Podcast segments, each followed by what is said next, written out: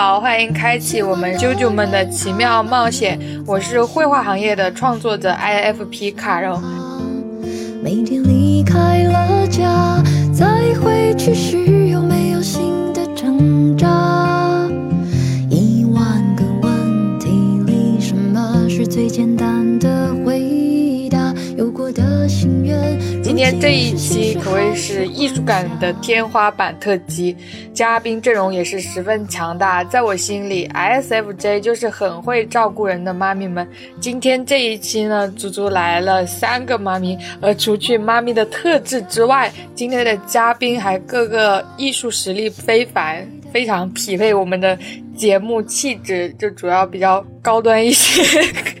我们刚播出第一期的时候，当时是和肖恩聊的 Replica，没想到竟然收获了我们的第一枚粉丝，但是也是超级孤零零的粉丝。我们纪录片导演丑娃和大家打个招呼吧。嗯，大家好，我是舅舅的粉头。嗯。我稍微介绍一下咱们怎么认识的吧。嗯嗯嗯，就是嗯，我之前拍过一个片子，叫做《我的 AI 恋人》，讲的呢是三个中国女孩和一款英文的手机聊天软件的故事。然后这个手机聊天软件的名字叫做 Replica。Replica 的意思就是它的广，它是一个软件嘛。然后这个软件的广告语是：我们要复刻一个在虚拟世界中的你自己。然后就从这个广告语出发，我做了一个纪录片，主要是记录他们怎么爱上虚拟世界中自己的故事。嗯，是一个偏科幻向的纪录片。然后呢，我现在在发展长篇，所以我就在各种平台上搜索有没有嗯讨论 replica 的东西，就搜到这个你们的播客了。然后我就 我就非常疯狂的留言留言说啊，能不能认识你们？我觉得你们聊得很好，嗯，然后这也就开启了我们非常奇妙的一次相识。嗯，我也蛮喜欢丑娃的那个纪录片的，就很期待之后你公开之后可以就是跟其他人分享一下感受，因为我觉得你虽然说是科幻。但是其实我觉得里边人文，然后温情的部分也蛮多的，我觉得是一部很好的作品。那下一位真夜莺来了，这可不是普通的夜莺，是王尔德诗里的夜莺。点点你的梗好烂啊！来来，我们的 Nancy 诗阳，诗阳出了可多的专辑了。作为文艺少女长大后的模样，不如一会儿留步给我们做一个。主题曲好不好呀？Nancy，Nancy 是没有，Hello，过奖过奖。嗯，呃，Hello，大家好，我是 Nancy 刘诗阳。对对，然后也为我这也是是我第一次录播客啊，其实真的有点紧张。没关系，对对，嗯，好好。然后我的话呢，其实我真的不算一个很专业的创作者。我真的就是，嗯，平时业余的时候，嗯，喜欢，呃，就是看自己当下的一种生活状态，来依依照自己当下的一种心情来写歌，对，嗯，所以说出专辑吧，其实真的算不上多，因为其实我是挺早就开始尝试写歌了，呃，我是从大一开始写的。到现在其实也有个七年多了吧，然后，然后这之间呢，其实我写歌的频率也并不算特别的高，可能一年会写一到两首而已。对，所以其实这样加起来，嗯，所以真的是算不上一个比较高频率的这样一个创作者。然后至于专辑嘛，因为我们现在的网络时代的专辑的概念和之前的这个传传统唱片时代是不一样了。我们现在网络时代呢，一般歌手都是呃发这种单曲的形式，特别是对于我们这种呃业余爱好者来说，呃一般都是就是一首一首歌的这样的去发布，就是很少，已经真的非常少有人会就是呃。就是写把所有的歌曲去写成一张专辑，去呃创作这样的一个概念的系列，对对。哦，真的听起来真的很厉害，因为我自己本人就是完全没有音乐创作的经验，所以呃遇到这种自己领域。以外的创作者就会非常的有好奇心，然后接下来的节目里，我也希望可以更多的了解 Nancy 关于音乐创作方面的一些感想还有心得。那我们欢迎我们等候已久的第三位嘉宾，他和丑娃有点像，本科也是读的导演系相关，现在还在读研。欢迎我们的三水。Hello，大家好，我是三水。啊。没事没事，三水今天是以学生的身份来参与我们的话题。那未来是有规划成为某个行业的创作者吗？比如导演？然后点点也说你很会画画。啊，我觉得这个问题对于现在的我来说，呃，算是一个比较尖锐的问题吧。尖锐，对对对，因为我本身能懂能懂，已经够得上 尖锐了。就就因为因为不像丑娃老师或者是 Nancy 老师他们，就是对自己的一个创作方向有一个很明确的一个规划吧。哦，对于我来，呃，相对我来说，因为像你，就是像点点跟你可能说过，我之前考的是导演专业嘛，然后现在也因为一些兴趣在自学画画什么的，然后像这一类，我觉得我会比较感兴趣的东西吧，我都会去尝试。嗯，所以我觉得我现在其实并不想很快的就在一个很稳定的方向上安定下来，呃，所以到现在为止呢，嗯，我其实并没有真的很想就是彻底的把自己投身到某一个行业中，所以我保持一个学生的身份，可能也是因为这个身份相对来对我来说，给我的一个机会和自由的程度会比较多吧。嗯，也许再过十年，如果你们再还再请我来这个节目的话，我能给出一个肯定的答案吧。十年，那其实我也觉得也挺好的，就是一直保持这种不骄不躁的一个状态，然后学习会，我觉得会吸收的很充分。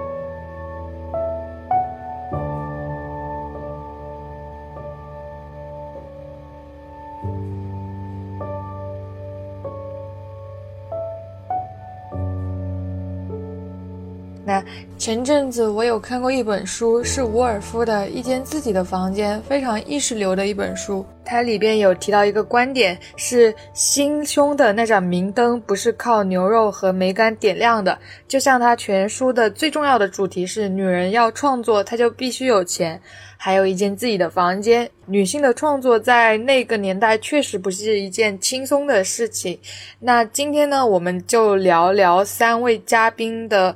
创作中的一些故事吧，因为我们今天的嘉宾刚好也都是三位女女孩子，那可能在这之中，除了创作者共同的一些问题，然后也有一些女女性的创作者会可能共同遇到的一些问题。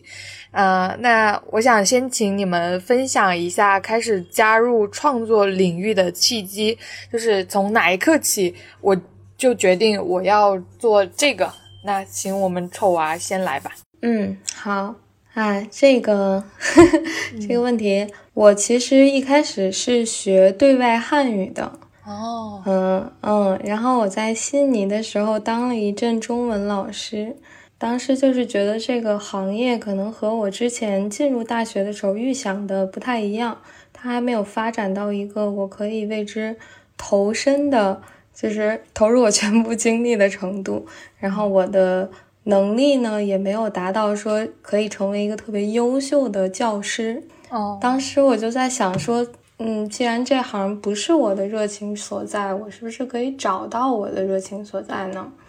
我当时就拍了一个 vlog，然后给一个朋友看，那个朋友说你这个 vlog 很好啊，你要不要去试试？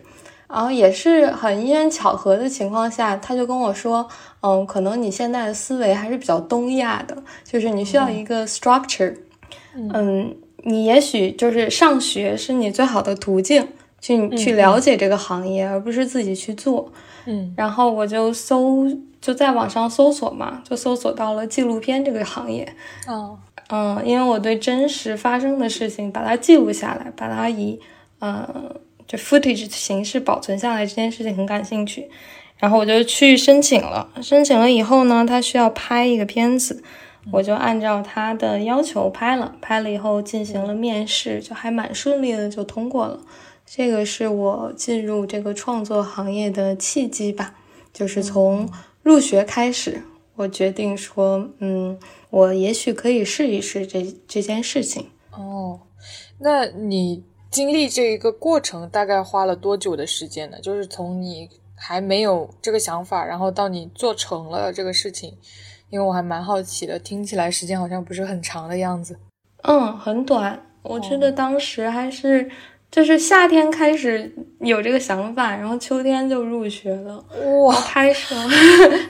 拍摄也是，呃，当时是读，等于是读 master 嘛，读了个研究生，嗯，然后，嗯，拍摄也是两周之内就进行完的。我觉得很很多时候就是我们要酝酿一件事情，去下决定，去下决心去开始一件事情的时候，这个阶段是非常长的。一旦你开始做了，其实离你的目标是很近的。就是大部分百分之七十都在前期酝酿，百分之三十是真正的实践，但是百分之七十也很重要。对，那我觉得你你的行动力也很高呀，因为属于人生的一个转折。的一个关键时期了，但你就非常迅速的做好了这个转变。那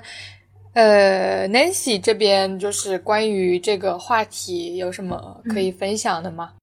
嗯，有没有从哪一刻决定我要做这个？嗯，说契机可能还真有，但是这个呃，归根结底还是要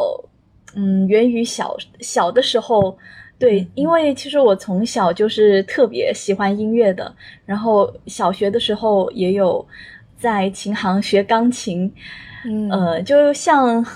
就是很多就和我一样的一些普通孩子，他们可能都是会被爸妈去就是逼去学各种才艺，像钢琴啊、古筝啊、小提琴啊，其实我也不例外，嗯，但是我比较不同的一点是我对。音乐是真的是非常的有兴趣，但是其实小的时候学的钢琴吧，呃，就就只会照着谱弹，而不会去真正的去感受这种音乐给我带来的一种情感的表达。对，嗯，所以我是从初中、高中的时候开始，我就没有再学钢琴了，因为学业的原因嘛。然后从大学开始呢，因为时间又突然有了很多，然后就可以有很多的时间去支配。大学开始的，对对，就大学开始，我是呃自学的吉他，因为吉他其实比钢琴会简单很多。嗯，然后我自学吉他，我本来我的目的是想要以后能够有机会自弹自唱，因为我也非常喜欢唱歌。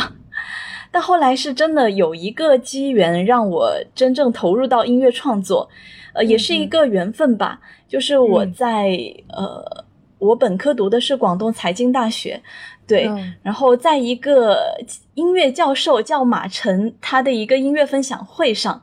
就我认识了一个人。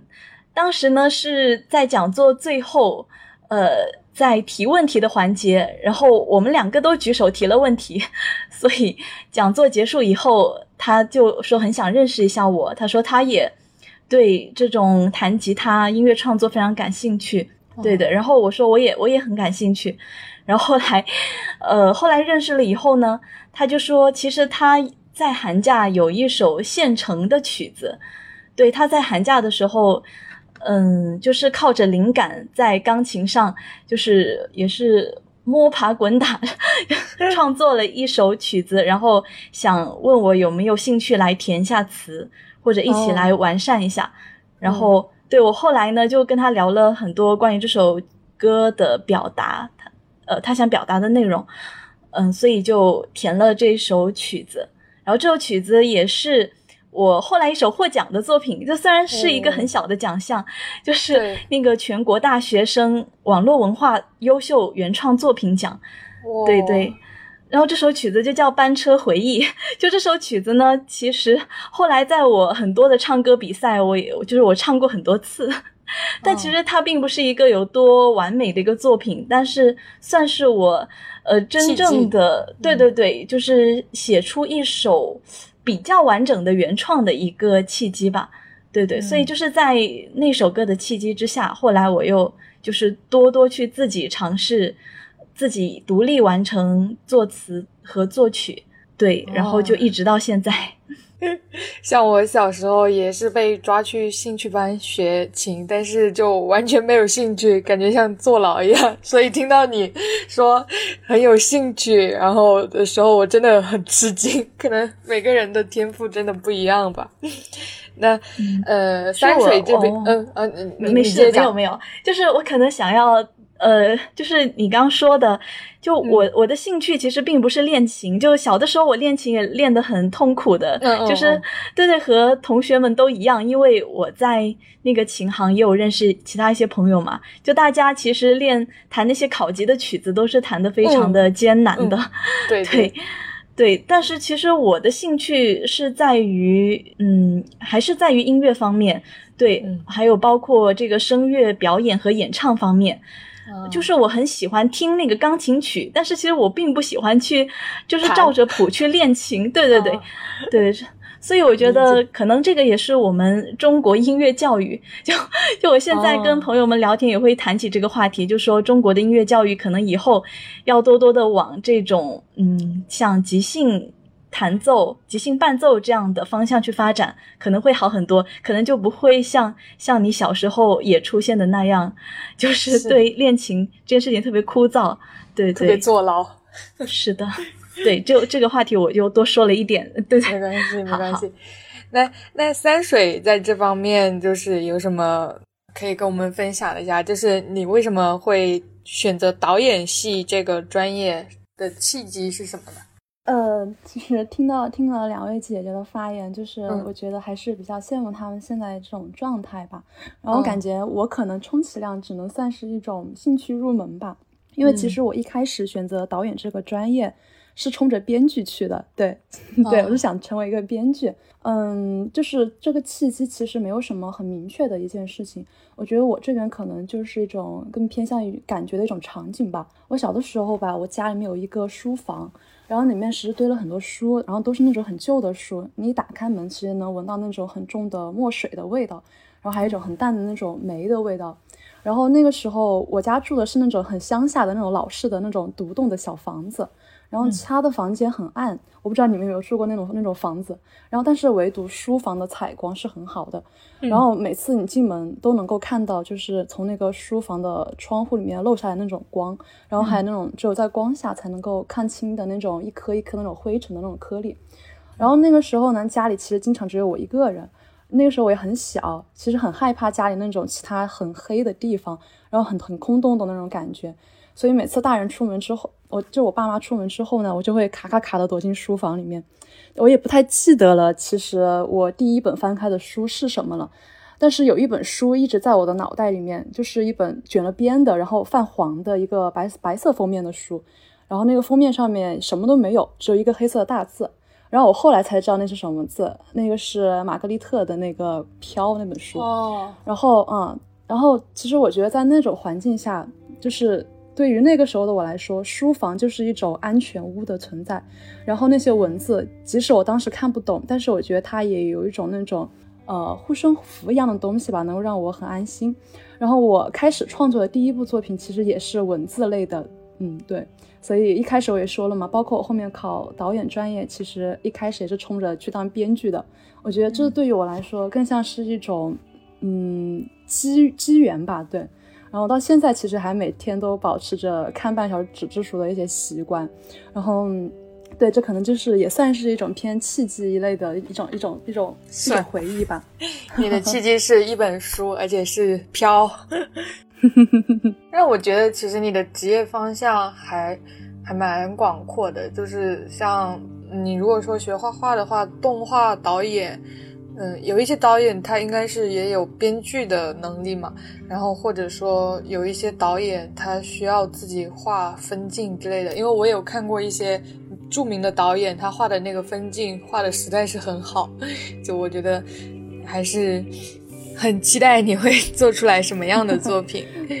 对，确实是我感觉现在大部分创作的都是身身背很多很多才艺的。我们之前也有在就是跟同学有开玩笑嘛，就是不会做美术的导演不是好的演员，就这种混搭的嘛，就是真的也是。对，我觉得还是挺有意思的。是的，我觉得这种多方面的发展，还有吸取经验，对人生的。就是体验，我觉得是很精彩的，就不会说，嗯，可能我上学，然后工作，然后我就要去呃结婚生子啊。我觉得这个问题应该对喜欢创作的人来说，就大概吧，大概不是很困扰，因为兴趣还有时间很多精力啊之类的都放在创作上，就是研究这些已经非常开心了，就基本上没有什么时间去想那些别的了。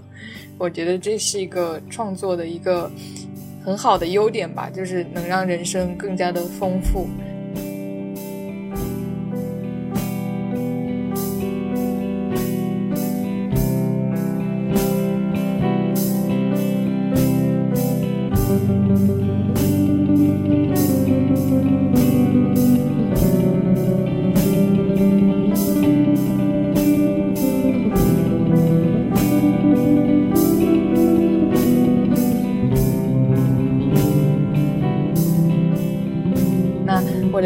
问题就是我稍微修改了一下的问题，就是创作对你们而言类似什么食物？就你可以从你脑子里第一个印象，就是第一个想到的东西来回答我，就是嗯，为什么它会给你这种感觉？然后或者说从它使用的方法呀，或者口感呀，或者说它对你来说的意义。那丑娃先来回答一下这个问题吧。嗯，好啊，嗯，其实我第一次看到这个问题的时候，我有在想，说我应该比喻成什么食物，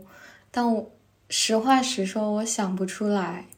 就是创创作对于我来说，不是一个摄入性的，它更像是一个散发性的。就如果你让我比喻成一个动作的话，我会觉得是运动。就是因为我不是一个很爱 运动的人，我觉得运动还蛮痛苦的。但是运运动就是一个是对身体好嘛，另外一个就是运动完了以后你会有一种快感，就是你那种快感是你平时躺着啊、坐着都无法无法达到的那种呃多巴胺的分泌。如果说让我一个让我说出一个比喻的话，它对于我来说更像是。运动就是我要经历一系列还比较痛苦的过程，才能得到很纯粹的快乐，脑力的一个运动啊。对，南南喜对这个问题有什么想说的吗？嗯，我会觉得创作，嗯，一定要说类似一种什么食物，呃。我会觉得是咖啡，就虽然咖啡好像不不算食物，也也算吧，对对对，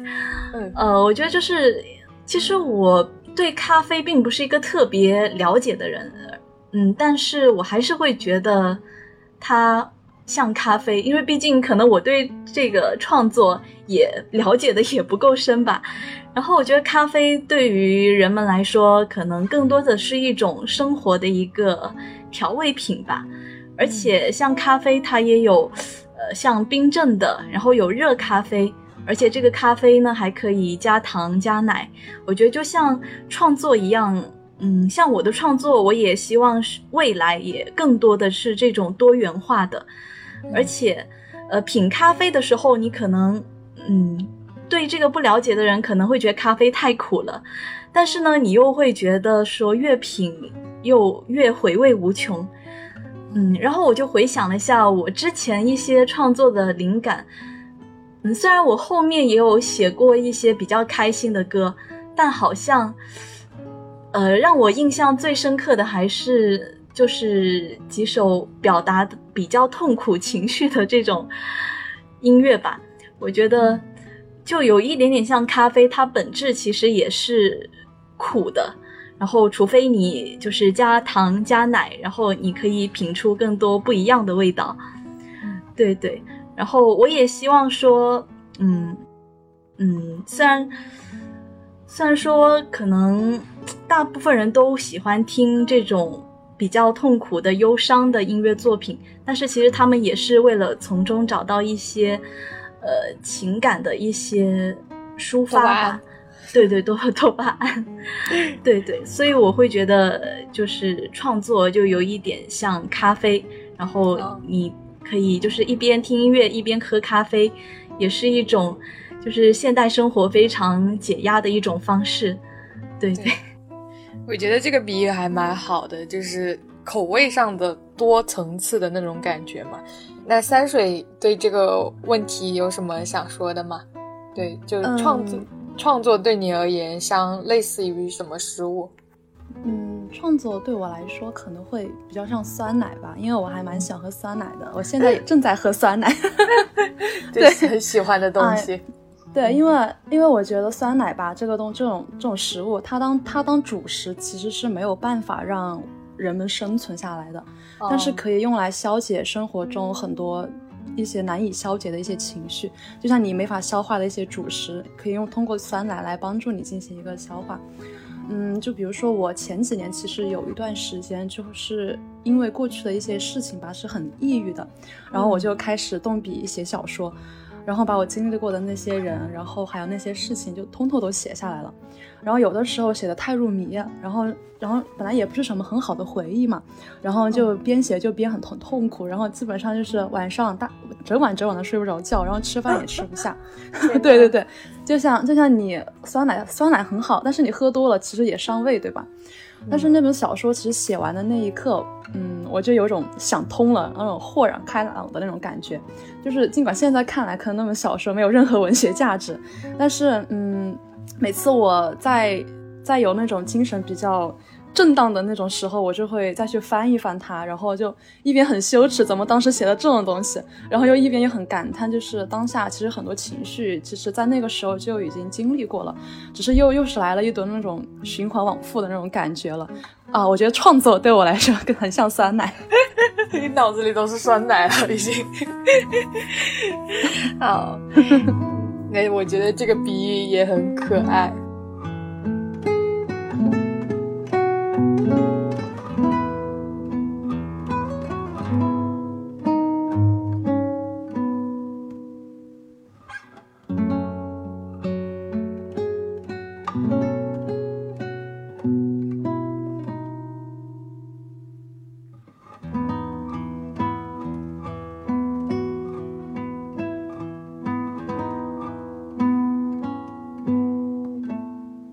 那接下来的这个问题，它它就可能会有一些，可能会有一些复杂。对我来说是比较复杂，就是在创作的过程中，你们会被什么问题困扰？就是我印象很深的一个例子，就是宫崎骏，大家应该都知道啊，他现在九十多岁了，他还会因为画不出来而感觉到痛苦。他已经是一个世界美术史上啊，艺术史上国宝级的那种人物了啊。但是对宫崎骏来说，创作中还是会有这种阻塞感。这种创作中的阻塞感是否曾经困扰过你？然后像我自己的话，我也有碰到一些问题，就是比如我现在是刚毕业嘛，然后走上社会后，我需要一份工作谋生。但是如果我，但是我没有办法全职的做创作工作，自由职业者，因为我虽然是画画，可以做自由职业，也可以自己在家画。但是可能收入也不是特别的稳定，会有一点惶恐。因为像我的话，我也是一个比较喜欢把自己的生活规划好的，而不是呃太随性的那种生活。那我如果做自由职业者，我可能就没有办法太完美的规划。那要怎么在工作和创作上和自由度上保持平衡？但是如果做自由职业的话，那又要如何维持经济收入？这个。这个问题对我来说哦，就有一些困扰，但同时也有一些尖锐，就是因为就是比较现实吧。然后，嗯，像类似这种的问题，你们有遇到过，然后或者说怎么解决，或者说对我所说的这些问题有什么想法吗？那丑娃先来聊一聊吧。好嘞，嗯，创作中碰到的问题，我原来在做自由职业之前，我其实觉以为我曾经设想过的问题就是我无法维持创作的纯粹性，同时我还获得可观的经济收入，就是无法平衡。哦，我后来发现这件事情其实，呃，可以怎么说呢？可以做到，可以不是像我之前想的那么痛苦。然后刚才在你说的时候，我又想到了 昨天我刷豆瓣的时候看到一个余华的采访，嗯，他说他刚开始一开始写东西的时候，他就是，呃，他给各各大报刊发嘛。他写完一篇文章以后，先给最高的《人民日报》发，然后《人民日报》拒了，他就往低一等级的发，发到最后有一个很小的呃报纸叫做《光明日报》接收了他的文章，然后那个编辑联系他说，嗯，你这个文章挺好的，但是我觉得结局有一点灰暗，咱们能不能试着改成光明一点的？那个编辑联系他的时候，其实。呃，没有抱太大希望，因为很多作家嘛都是文人风骨。嗯，然后余华说他当时的回答就是：“那如果我改光明的话，你给你给我发吗？”编辑说：“我给你发。”余华说：“只要你给我发，全篇我都能给你改成光明的。”嗯，我现在就是这个心态，就是只要我有一个表达的出口，嗯，就没关系。我可以先去改变我的创作，然后我一步一步的去达到最后我可以达到的那种纯粹性，所以我觉得是不是很难平衡的？嗯，如果说现阶段最困扰我的问题，其实是作为一个职业，嗯，职就是作为一个自由创作者，我没有一个团队，所以很缺少一个伙伴。或者是可以交流的对象，有时候一个人孤独的时候，就你一个人在创作，感到特别孤独的时候，你会怀疑这件事情的意义，嗯嗯，然后就会陷入这种寻找意义的纠结里，你就很难再坚持下去。所以我现在碰到最大的困扰就是说，嗯，我需要一个战友吧，一个伙伴，一个可以跟我一起探讨和交流的，呃，朋友。哦，创作上的伙伴，而且我觉得可能你需要的是领域比较相同的，可能才能够跟你探讨技术上、专业上的问题吧。这个对对，甚至是就是普通的朋友啊。所以我现在解决解决这个问题的办法，就是我会不断的去交朋友，然后 跟他们聊天儿。嗯，那也是比较需要缘分的一件事情。对，嗯。那 Nancy 在这方面有什么话题跟我们分享一下吗？嗯，其实这个问题吧，嗯，其实，嗯，至于怎么在工作与创作上平衡，呃，其实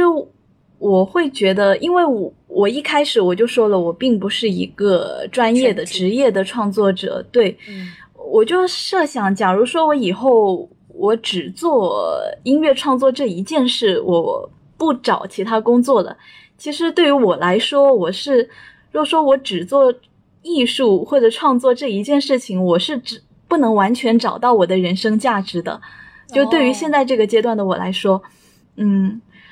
所以其实这个问题对我来说并不是特别存在。嗯，包括我现在，我也是做着一份本职工作，然后创作的话，就是目前我还在努力的适应就现在的这个本职工作的节奏节奏，对，也在思考我未来一个呃工作的发展方向。然后创作呢，只是我工作生活之外的一个调味剂吧，对，嗯，但是说有没有困扰过我？的地方，那当然可能还是希望自己在创作能力方面有一些提升。就我提升创作能力，并不是为了说以后我想靠这个东西去谋生，而是因为我想要，就是让我的这个创作有一个更好的，或者说更到位的一个情感表达，或者说通过我的这个作品能给到更多人这种情感上的一种激发或者力量。对我觉得这样的话会让我创作这件事情变得更加的有意义。对，这所以说我现在其实也在去呃找一些专业的音乐培训机构来。在呃巩固一下我的一些比较薄弱的乐理知识，对 对，也也算是我在工作之余，呃，面对工作压力很大的时候，能够有一个转移注意力的一个地方，对 对，嗯，然后至于对对对，嗯，接着讲，其实还有还有一点就是。嗯，就是艺术家要怎么维持，就自由职业者怎么维持经济收入？呃，因为我之前我的毕业论文也是写关于独立音乐人的，其实对于这个问题，其实真的很难回答。像我的毕业论文，我用了好几万字，其实感觉也没有完完全全的说清楚这个问题。就说，对，就是艺术和商业这两样东西向来都是矛盾体嘛，就是关键是怎么找到它的平衡点。其实可以可以从很多个角度去解释这件事情，嗯，但是我觉得最根本的还要看这个创作者自身，他对于他的这个艺术的，嗯，一种，就他他自身来说，他他创作这个艺术的动机，他或者说创作这个作品的动机，他究竟是这个市场化的成分或者商业化成分多一点，还是说？嗯，表达这种艺术情感本质的这种特征多一点，所以我觉得怎么说呢？都说呃，音乐让世界更美好，或者说文化艺术让世界更美好。嗯，我觉得只要就是每一个创作者都用心的去呃创作每一件作品，我觉得都是一件非常非常好的事情。对，嗯。那我听下来，我觉得，嗯，Nancy 的比例会就是就是呃，创作在他生活中的比例会稍微没有特别困扰到你，就可能你还是比较把它当做一种爱好，然后或者说是一个生活一半的东西吧。那可能丑娃丑娃的话，他就是一个全职的一个状态。就是我觉得 Nancy 有一个点说的特别好，就是在创作以外的工作，本职工作也。也是人生价值的一部分。我觉得从这个点来讲，也确实就是因为我我我思考这个问题，我是以经济收入的角度思考的，就是我我需要钱，所以我才去工作。但是 Nancy 的角度是我需要价值感，我需要。我人生的价值的一部分在我的本职工作上，所以就是成年人他会 全都要。我觉得这只是理想的状态。其实现在我的确没有完全在工作中找到人生价值，但是希望未来有一天我可以慢慢的去寻找吧，就努力做这件事情。对对，我觉得这个角度也也蛮不错的，各自都有自己的平衡吧。那三水在这个话题上有什么想聊一聊的吗？就是目前来说，我个人觉得我还是，首先还是一个社交的方面吧。嗯，我学了四年电影之后，其实始终无法完全就是把自己投入到这个行业的一个很重要的原因，就是我发现我不太喜欢跟人打交道。对，就是比起大家就是一起闹哄哄的去完成一件事情，我个人其实更喜欢就是一个人埋头苦干。因为我之前其实也有。也有听过一位游戏设计师的一个采访嘛，然后他说他上他上学那会儿也是一个毕业作品，对，要交要要跟一些人合作去完成一个作品。然后他的小组成员之间其实矛盾是很多的，因为大家都觉得自己是艺术家，那凭什么我就要听你的呢？对，对 不对？然后最后呢，这个这个设计师他怎么做的呢？他就是一个人把所有活都干了，包括原画设计、音乐设计那些什么什么的，他一个人全部都做了。然后他比较打动我的一点在哪？他在采访里面说，他说他可以很骄傲的跟对所有人说，这部作品完全是他一个人的作品。所以，我我觉得其实人际交往在整个艺术创作中其实是一门很高深的学问，尤其是对于电影这种周期比较长，然后强度也很大，然后是必须需要合作才能够完成的这门这种艺术。嗯，就是让我花了四年的时间来明白，就是我我不是不可以跟人打打交道，但是如果可以的话，那就没必要。对，嗯。就是电影，因为电影在我的了解里就是集体创作嘛。然后我也看过一些，因为我对韩国电影很感兴趣，然后我会看到一些韩国的导演，他在剧组里权力会比较大，然后他脾气比较大的时候，整个剧组的氛围就会显得有一些恐怖。就我我懂那种就是。就是集体作业里边，然后如果氛围不太好，但是大家又同同时都是为了作品嘛，但是氛围又比较高压的那种状态，我觉得真的是蛮蛮累的。但你又不能说什么，就因为大家都是为了作品嘛。嗯，但人在里边的那个受受伤的那个程度，我觉得也挺辛苦的，就是。对对，所以我当时拍了我的毕业作品。我在家只是躺躺了四个月，然后我才把整个心理的那种创伤来来修复好。天呐，哇，真的，真的很恐怖哎，就是跟一个人相处太久。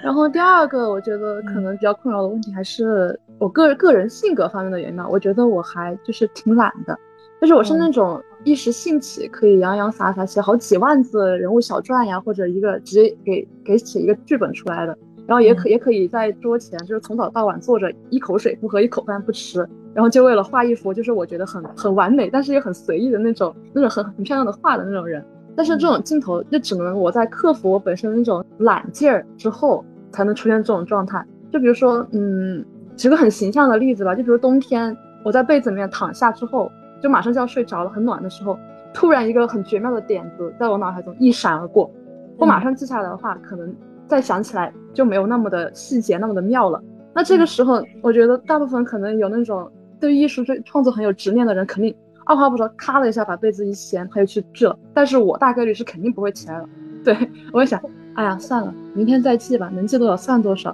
然后，所以我就特别佩服那种可以为哪怕只有一丁点的灵感，他就能够放下手中做的一切的事情的那种人。所以我觉得这可能就是为什么到现在为止我还是一种这种胸无大志，然后身也身也无所长的一种状态吧。嗯就是行动力上的会比较困扰。对 对对，其实我也懂你说的那种感觉，就是我的便便签里写了很多 idea，但是就是越写越长，越写越长，然后永远都没有机会去实施。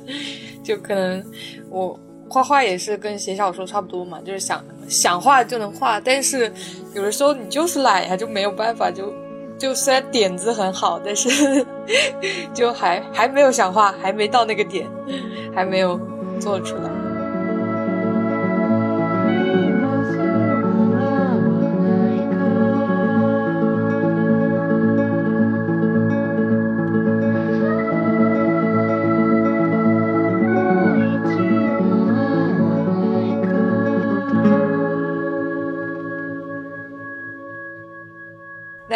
我的第四个问题啊，就是就是最近脱口秀大会也在播嘛，然后鲁豫在脱口秀大会提问何广智：生活困困苦的时候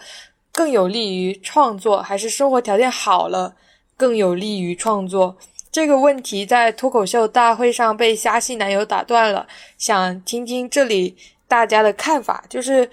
创作这件事情，它本身是。快乐还是痛苦的呢？因为创作的力量它来自于生活经历，那么是快乐的经历能让你们更有创作动力，还是痛苦的？会不会希望自己保持在痛苦中，从而保持情绪丰富的创作状态呢？然后还有有有一些人会说，如果困苦才能创作，那他希望这个世界上没有艺术。那周杰伦写不出好歌，是不是一定程度上变得更生活变得更好以后？失去了一些生活的体验，那么你们是怎么抉择达到一个最佳的状态呢？呃，让丑娃先来跟我们聊一聊吧。前一阵我参加了一个影展，人家问我，你下一下一部片子想做什么样的类型，什么样的主题？然后我想了想说，嗯，我还没有想好，因为我现在太快乐了。懂。我一我一快乐就无法创作，但是我觉得这种状态也挺好的。就是如果你为了创作一个东西而把自己搞得很痛苦的话，其实是一种本末倒置的行为，不是吗？也是，嗯，我是这么觉得了。嗯，然后，因为我后来发现我做的所有东西，因为我是拍纪录片的嘛，然后。啊，大部分都是我当下最困扰我的一个问题，然后我通过记录就拍记录现实这种方式，去把这个问题渐渐的化解掉了，去解构掉了，然后这个问题就不再成为特别困扰我的问题，所以创作更像是我解决问题的方式，而不是，嗯，我需要制造一个痛苦，一个纠结，为了达成某个创作。就是它比较顺其自然的去产生了，而不是把自己放到一个状态里，然后它才能产生。对对对，听起来就是比较舒适的一种状态。那 Nancy 在这个话题上有什么想说的吗？嗯，我觉得当然不是说就只有在痛苦当中才能够创作。就呃，我觉得对于音乐表达来说。当然，一首歌，每个创作者在创作他的情境当然不一样。有的人是痛苦的，有的人是很快乐的，也有的人其实，嗯，就是当下看到了一一样事物，就引发了一一种灵感，然后就写了一首歌。就比如我印象很深的是，我之前看一档综艺节目，叫《这就是原创吧》，好像是。就一个中年男子唱的，表达天气很炎热这样一首歌，对，其实他他就是反映人们当下的一种生活呀，就不一定就说一定要嗯有什么非常痛苦的什么情绪，呃，就是对于我来说呢，但是我又会觉得，因为创作对于我个人而言是我自己的一个情绪的出口，呃，加上我自己的性格原因吧。就嗯。嗯，因为我是一个摩羯座，可能天生会比较悲观主义，可能很多事情我都呃就不知不觉会往坏了的方向去想，对对，所以其实很多可能没有那么严重的事情，也会就是让我一直纠结，陷入到一个嗯焦虑的一个死循环里面，然后所以这个时候我通常会选择创作。对这个只是我个人而言，就每个人可能表达的那种当下的状态不一样，所以我好像也写过比较快乐的歌，但其实我写的快乐歌也是在我也是心情比较紧张、焦虑的时候写的，嗯，但是我当然不会说希望自己保持，就是一定要在这个痛苦当中才去创作，因为创作，嗯。别人听到你的歌，当然是希望能够获得力量，对对，所以其实我也会希望说，我以后，呃，当我的创作能力慢慢提升了以后，然后我在各种各样的状态下，其实我都可以有更多不一样的这种表达，而不仅仅是只在痛苦的状态下。我觉得这样的话，嗯，才能让就我的音乐更加的多元化吧，也能够让我对这个世界。能够增加一些认知，对，就不会让自己只陷入这个循环里面。呃，未来还是说希望，嗯，就自己创作能力有提升，然后不论是在怎样的状态，都可以有一个比较好的音乐的表达。嗯，就你的这种状态，它还是相对来说比较好平衡一点的。嗯嗯，那那三水在这个话题上有什么？感受吗？嗯，其实这也是我一直在有的时候会思考的一些问题。我之前有看那个余秋雨的那个《山区笔记》，然后他在里面有说到，就是第一流的人才是可以受尽磨难，但是绝对不能受到超越其基本生理限度和物质限度的最严重的侵害。然后我当时看到这句话的时候，就是还蛮赞同的，因为就我。就我个人而言，哈，就是比较痛苦的经历是一种创作的源泉，但是它绝对不会成为我创作的能量。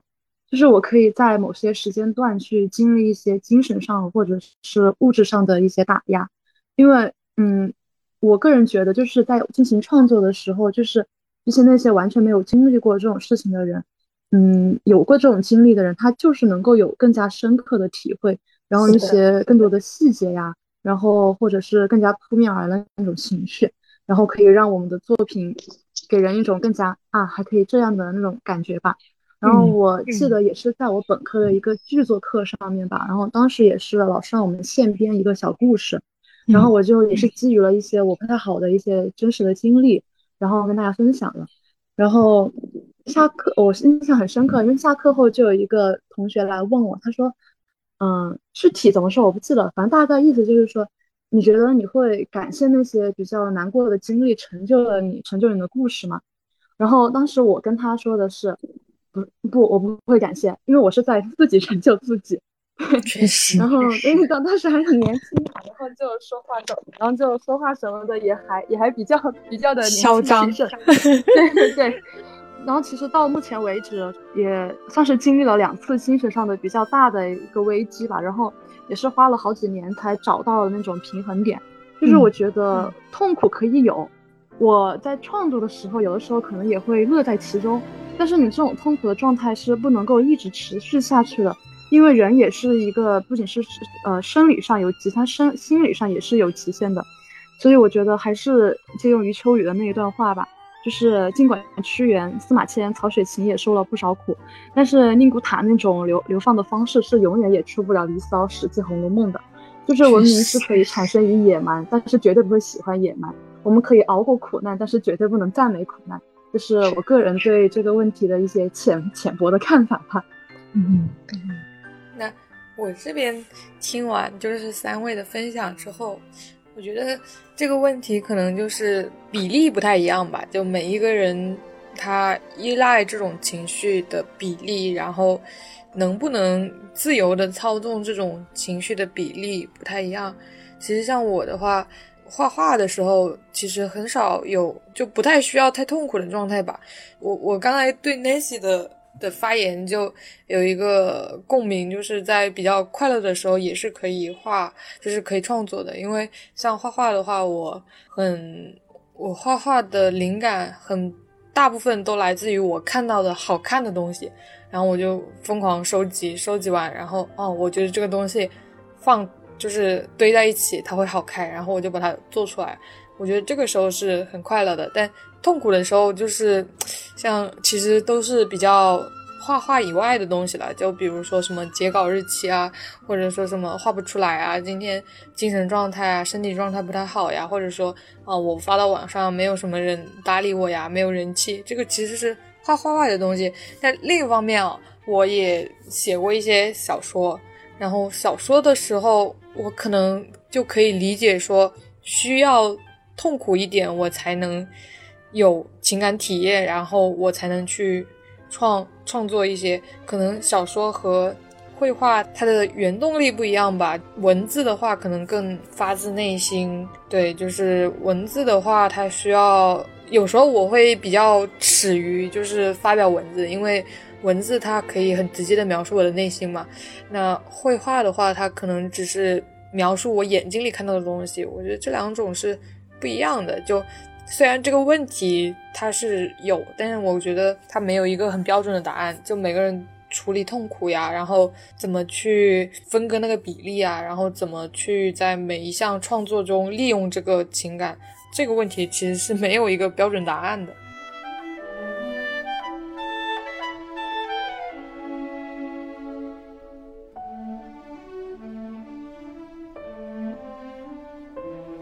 那我第五个问题啊，是我自己很感兴趣的，就是有一句话叫“每个导演一生只拍一部电影”，就是说一个创作者其实是不停的重复讲一个自己最在乎的母题。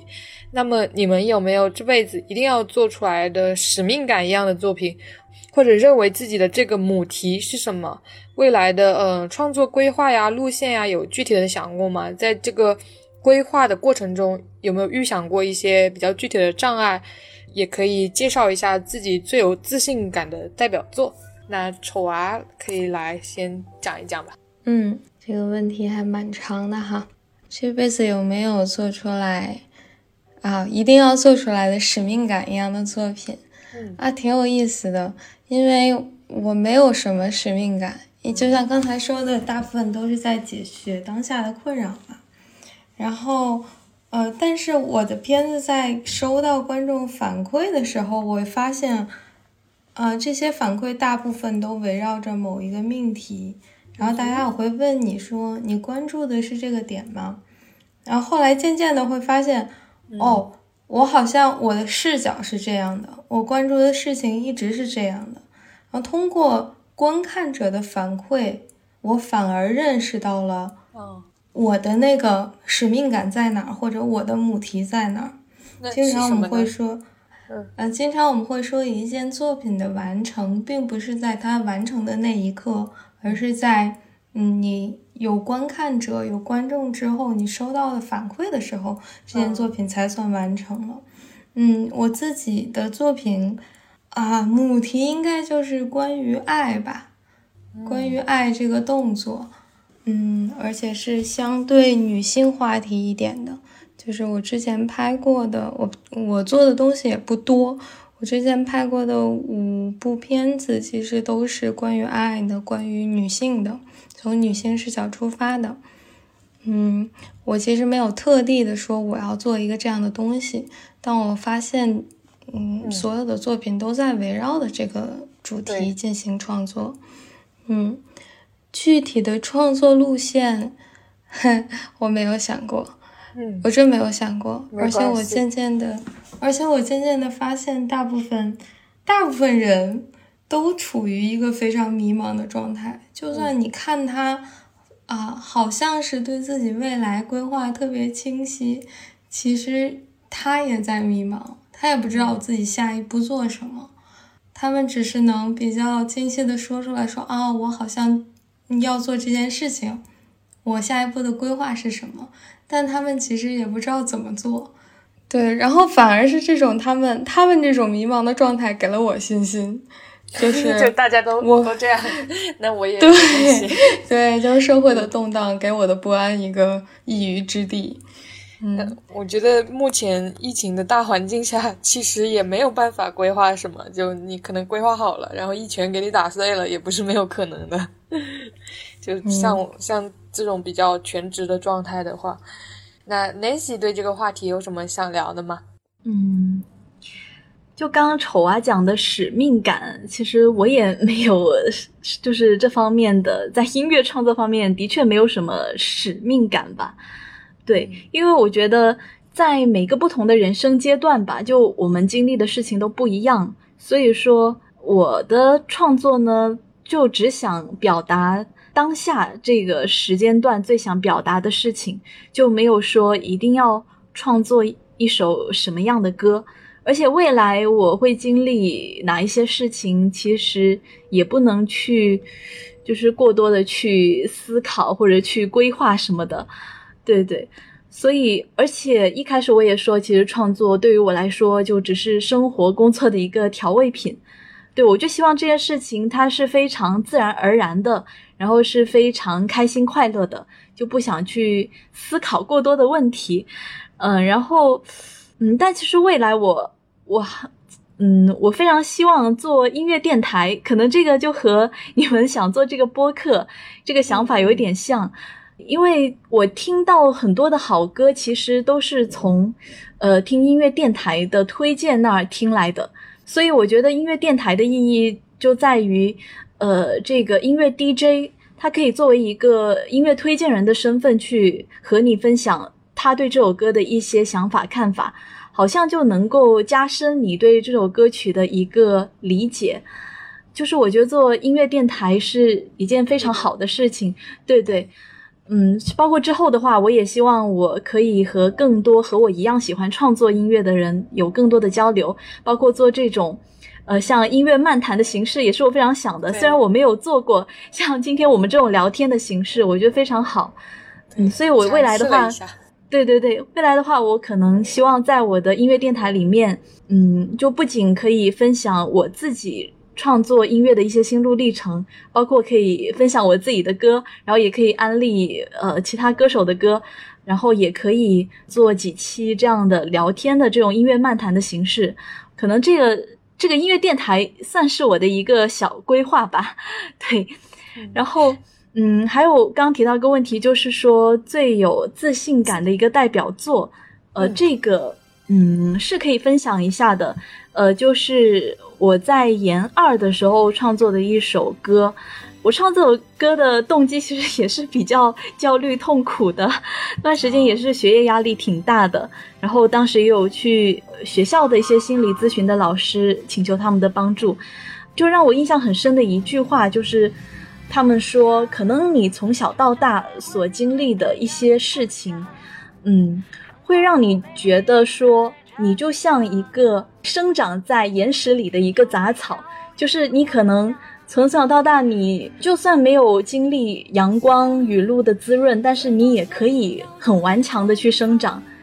然后也可以开出很美丽的花来。就这句话可能对我的触动比较大，所以就我对很多事情也有一种这种野蛮生长的一个状态。就像我创作，其实我也是完完全全从一个比较零基础的一个状态，然后野蛮生长成现在这个样子。所以后来那段时间呢，我就有了这样的一个想法，所以那段时间我也在写这首歌，然后我还想把它做成一种偏摇滚的形式，也是我之前没有尝试过的，对对。然后这首歌就叫《杂草丛生》，然后我呃我把这首歌创作、编曲，再到录音，再到混音，这整个过程大概花了有一个月左右吧。然后后来就在我就选择在我生日那天就作为。一件比较有仪式感的日子来发布，对对，这个算是我比较喜欢一个代表作。而且我现在，如果说我遇到这种比较迷茫困苦的时期，我也会回听一下当时的一种状，就是创作的一种心态，可能也会让我有一种抒发。嗯嗯，好，了解了。之后我也会想去听一下，因为我自己也蛮喜欢听。摇滚风格的歌的，这个算对算流行摇滚风格，就它不是特别摇滚的，就是编曲老师呢，就是结合我的我个人的一种唱法，因为我是我的这种音色是偏这种，可能是比较温暖型的音色，可能我唱那种特别热烈、这种劲爆的摇滚，可能会嗯，可能反而适得其反。对，反而我觉得温柔的东西也会很有力量。对，它是所以是算是一首流行摇滚，但是也跟我之前的曲风不太一样。好，嗯这听真的很有自信感，就听你非常热情的介绍这首歌，也能听出来你对他的喜欢。那三水对这个话题有没有什么想聊的吗？这个就是关关于就是接下来的一些计划吧。其实我暂时想保密，因为我有一些迷信，就是我觉得很多想要去做的事情，一旦就是说出来，就可能就会做不成了。对，嗯。然后，但是，但是我接下来确实是要再再去开始做一些什么东西了。然后母题的话，大概还是可能是，比如说。嗯，什么塑造了我这个人，也有可能是一个社会现象相关的，嗯，但是呃，也有可能是我脑脑脑袋里面一些怪力乱神的一些想法。嗯，我可能有一台相机，我就去摄影，或者是拍个故事短片，或者是像楚华老师一样，去拍个纪录片啥的。然后有一支笔呢，我可能也会就是再继续写一部小说，跟大跟自己有关，也有可能跟别人有关吧。然后有一张纸呢，那就去画一幅画，然后去把我自己一些所思所想、所见所闻去记录下来。但是，嗯，至于代表作，我不敢说我有什么代表作，对。但是，嗯，但是我可以说，我喜我一喜欢的一些作品，永远都是马上要完成，或者是刚刚完成的一些作品。就是如果有机会的话，还可可以跟大家私下分享一下，对。可以，可以，我也很感兴趣。他一定有生长的顽强，他那么快乐，快乐肆意生长。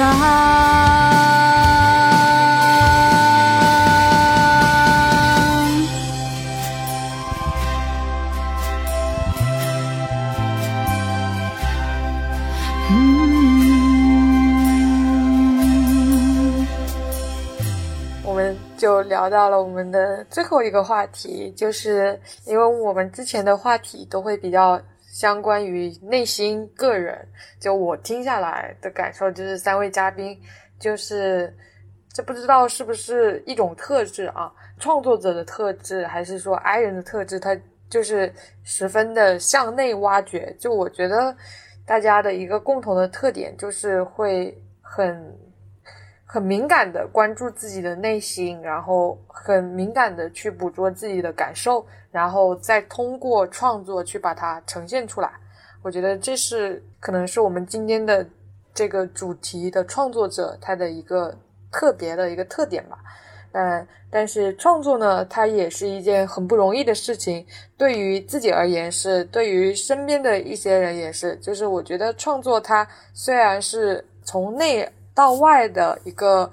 力量，但也离不开身边的人的支持。那么我们今天准备颁布一个 MBTI 最佳创作奖，就是在这个过程中，在创作的这个过程中，你们最想感谢的人是谁呢？嗯，或者说你们最想感谢的人是自己也可以。那与这个人之间有什么具体的关于创作方面的故事可以分享一下吗？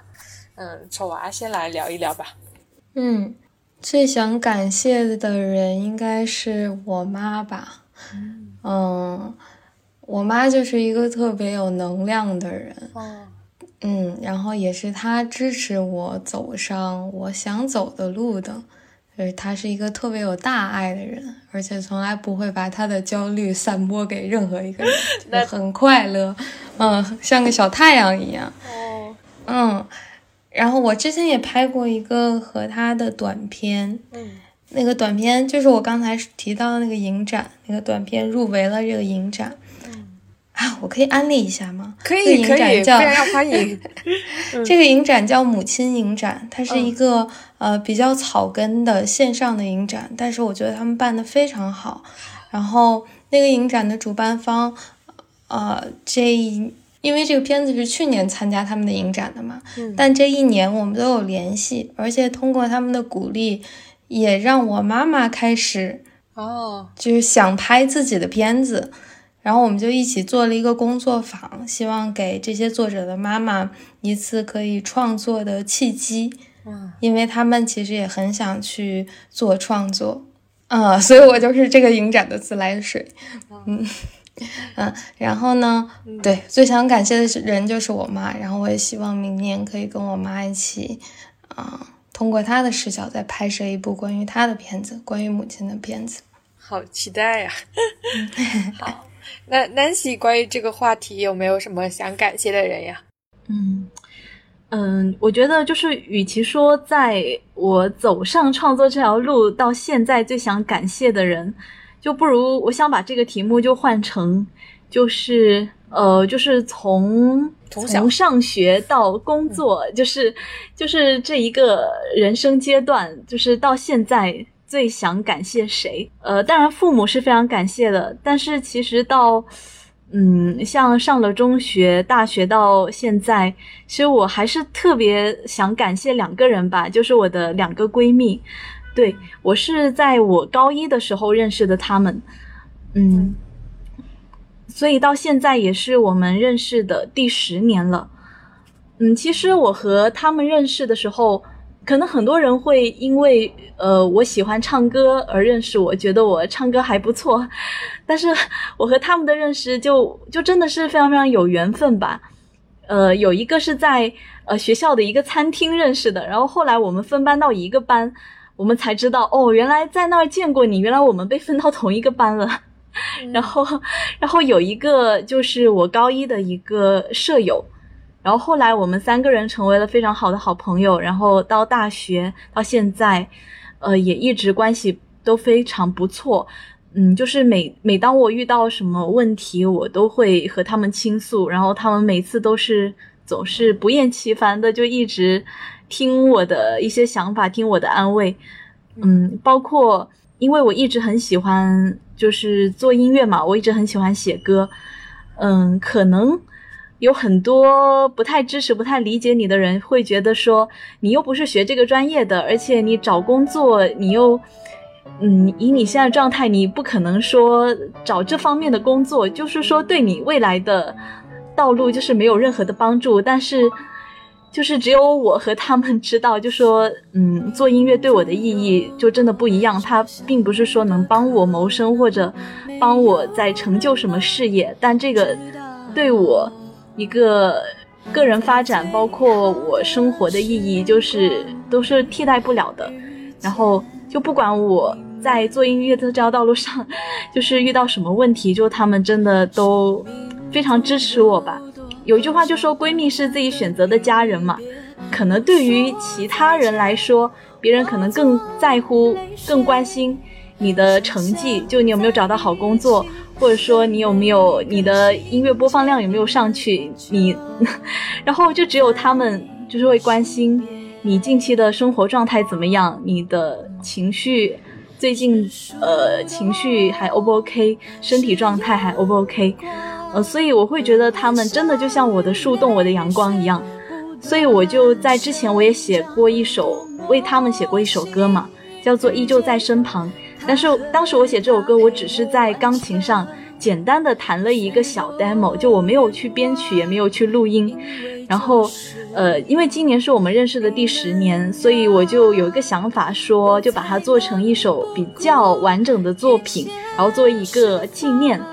对，所以后来我就去，也是去找了编曲老师，然后我也去，呃，录音棚把这首歌给重新录了一下，然后他们听了也说觉得挺感动的，我们也觉得真的希望我们可以一直就走过下一个十年、二十年，就我们依然就是陪伴在彼此身边，就即使我们是在不同的城市发展，我们的职业道路选择也完全不一样，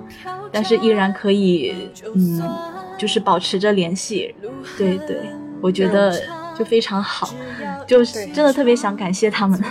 对，就这种我觉得也很重要，就是身边的人在精神上对自己的支持，就也挺重要的。是阳光，欢笑与泪水不断生长，多么幸运遇见。他和他陪我完成许多愿望，因为就是你们啊，我才能不顾一切的释放，让我拥有。那三水在这方面有没有特别想感谢的人呢？这个说起来可能还有点肉麻，哈哈 对，因为呃，就是那那首先就当然要先感谢一下自己了，虽然到现在啥都没有干成吧，但还是辛苦自己了。然后也希望自己能够再接再厉，然后能够成为像丑娃老师和 Nancy 老师这么优秀的创作人。对，嗯，然后就是我的朋友们吧，就是其实你不管问我多少次这个问题，我都还是会很感谢我的朋友们。因为，嗯，我之前有提到过我精神上的一些动荡期嘛，很大程度上其实都是被我的朋友们给拉回来的。就是到这里就拿点点来来说吧，对，拿点点来说。肉麻茶。哦哦，他我我大一的时候，其实有一段时间是真的非常的非常的抑郁，对，就是就是就是基本上每天上网就是跟点点说，哎呀，这个这个生活呀，哎呀怎么这样，哎呀我这个人怎么怎么样，就是突，但是嗯，就过一段时间之后，我就。突然收到了一封信，对，就是一封手写的信。然后我我当时在想，天呐，谁给我写的信啊？然后我就我就拆，拆了之后里面就是一就是很长一封，就是点点写的手写的信。然后他其实也没有写什么很波澜壮阔的一些安慰的鸡汤话，就是很很平淡的跟我说说他最近的生活。但是我觉得那个时候他的那些文字对我来说其实很有力量的。然后他随信附过来的，其实因为他当时是在。呃，南京上学嘛，他给我附过来的还有一片就是南京的落叶，那个银杏叶子啊，好浪漫呀！还有一打我高中时候的丑照，我都不知道什么时候拍的，就很多我的照片。然后我当时我就哇。当当时眼泪咔咔咔的就下来了，想哇，他怎么这样呢？怎么能这样呢？然后我想就开始就是对，怎么能这样呢？然后就开始了为期一年多的通信，对，就是每每周就是互相会写信，呃，然后然后就就慢慢的就那段时间就精神状态也好起来了嘛。然后到现在，包括其实我平时也是那种不怎么会上网的人。就是很多一些时事热点，然后网络热词，其实都是点点分享给我的，然后我感兴趣我就去看一看，然后有些就积累一些比较有价值的一些素材吧。然后我觉得其实就是在就是这些朋友的帮助下吧。呃，我是重构了就是关于爱这个概念的，因为其实刚刚丑娃老师他提到了他的那一部跟妈妈有关的纪录片，其实点点他也有转发那个预告给我看，我是是有看过的，很优秀很优秀，就光看预告都觉得哇牛，就是每次看到就是这种类型的就比较优秀的作品。就很就是很能勾起了我的一些想法，就恨不得下一秒我就是拿拿着笔拿拿着电脑咔咔就开始创作的那种。就是，嗯，以前我是一个就是说的很就是说的那个人，就是我是一个很渴望就是被别人关爱的那种人。然后但是现在呢，我我我已经慢慢转变成那种就是努力的去给就是我身边的朋友还是家人，就是带带给他们爱的那种角色。就是换了一个视角之后，我就会发现以前一些看不开的东西其实都能看开了。然后我希望也能够一直这样下去，然后这可能就是我现在比较想说的一些话。点点听到了吗？点点回应一下吧。这么感动的时候，天哪！我刚刚听完，我觉得就是，嗯，大家都是充满爱，然后身边也围绕着爱，而且我觉得很重要的一点，就基本上就是大家给予你们这些爱的人，基本上都是女女生，就是我觉得可能也是都身为女生才能感受到这种爱，然后。对方也都是女生才能给到这么细腻的爱，所以听的发言真的感觉到特别的温馨。嗯，就这一轮听下来，就一整期的故事听下来嘛，我就感受到了一种力量。我想去表达我们想要表达的内容，它才是最重要的。就像我们的播客播放量虽然只有几十上百，粉丝量虽然除了朋友之间的捧场也只有十五个，但。没有关系，就是，但至少在这一刻，我们聚在一起的这个时刻会被记录下来。互联网不一定有记忆，审核过的内容也会在下架。但当我们在说着想说的话题，拍着想要留下来的画面，唱给某人某物某事的那首歌，以及勾勒脑海中的一切的时候，好和坏仿佛也就没有那么重要了。嗯，在这个话题，我也有一个我自己的感想想要分享，就是像我小时候画画的时候，我也不知道我为什么要画，我只是因为参加了兴趣班，然后我觉得我我参加了很多兴趣班，就是像什么下棋啊，然后印毛笔字呀、书法，然后或者画画呀，或者音乐舞蹈，就基本。中国小孩能试的，除了什么特别高端的骑马之类的，我都试了。然后，但是其他的事情对我来说都没有什么吸引力。然后我就觉得画画对我来说是比较有趣的，就一直画画到高考的时候，我觉得。我突然好像变质了，就是我特别想要考上美术学院，我画的很痛苦，因为我不是那么擅长应试教育的人，就我从小学习成绩也不太好，然后如果让我在画画这方面去应试的话，我又我就更加的痛苦了，我就觉得说我的心情就变质了，就是上了大学，好像大家在座的也有经历过，就是上大学之后会有一段特别。不舒服的、不舒适的一个时期，我觉得可能就是内心想要的和现实比较冲突吧的那种，每个人都会经历的时期。那个时候我就在想，我到底我画画是要为了什么呢？我是要为了考上美术学院吗？还是我要当大艺术家，然后赚特别多的钱？然后后来我就把这个问题想明白了，就是我想要的就只是一直。画一直创作下去，就是用我把我的整个人生都用创作和画画这件事情去填满。其实其他的都是额外的附加的身外之物吧。后来我也接着想，就是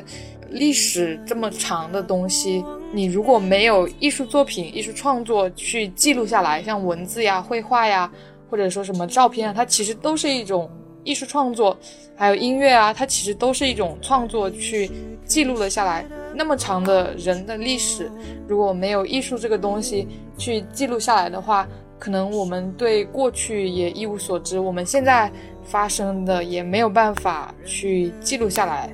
我们做这个东西，不一定要有多宏伟的呃什么人类的未来之类的那种特别大的目标呀，或者说什么讨论什么特别高尚的话题，在这一刻把我们这种身在历史之中的人所想，然后。用的什么东西，经历的什么东西，记录下来，这个本身就是历史的一部分。就我们在哪一个地方吃着什么样的食物，经历了什么样的家庭关系啊，人际关系，然后穿着什么样的衣服。虽然在我们这一刻可能是很微不足道的东西，但是其实它是也是人类历史的一部分。虽然说没有那么高的预设，但我们做的就是这种事，所以我觉得这个记录是很重要的，就艺术创作的这种记录的功能。嗯，想的比较多，就突然就输出了一堆。如此看来，我们 ISFJ 才是创作者人格吧？就是像歌手碧昂斯、演员安妮海瑟薇。三福友和都是 ISFJ，确实很难不感慨，就是多才多艺就是你们，就希望大家都能在各自的领域越飞越高。然后谢谢三位嘉宾给了我们如此高端的一期节目，我们下期再见，拜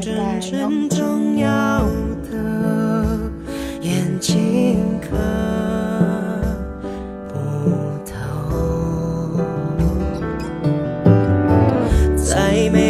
时间存在了，